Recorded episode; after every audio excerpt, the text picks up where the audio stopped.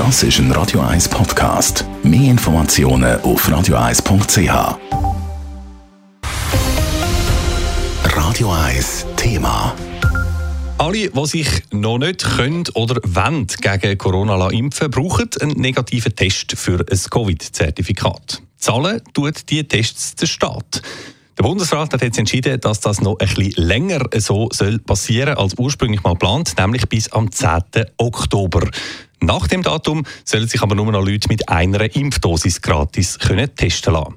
Die Schweizer Parteien hätten allerdings lieber noch länger gratis Tests, wie der Beitrag von Simon Schaffer zeigt.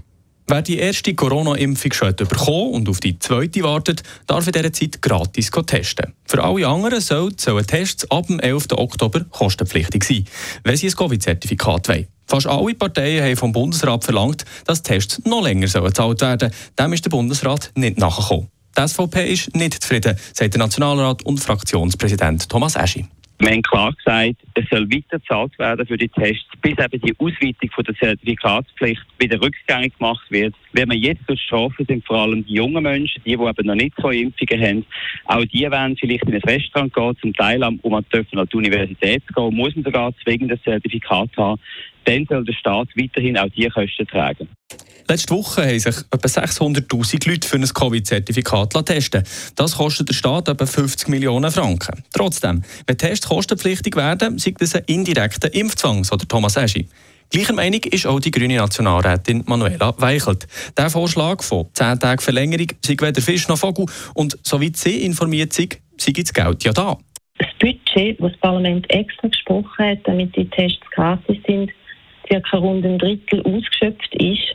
Und das Parlament hat sich explizit dafür ausgesprochen, dass die Tests finanziert werden. Und ich denke, wir haben schon für blöder Geld ausgegeben als für die äh, Gesundheit unserer Bevölkerung.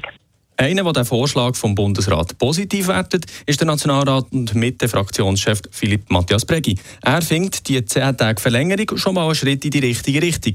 Aber auch er findet, dass der Bundesrat lieber noch weiter gehen darf.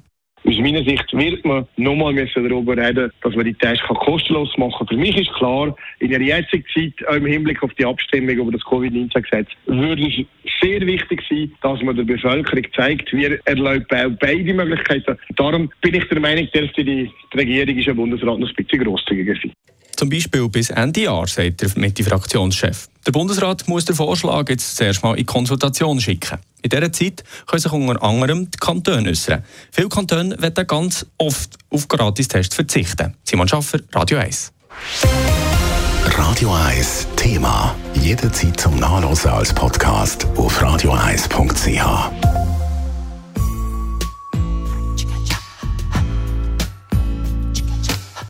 Radio 1 ist Ihre Newsender. Wenn Sie wichtige Informationen oder Hinweise haben, rufen Sie uns an auf 044 208 1111 oder schreiben Sie uns auf redaktion.radio1.ch.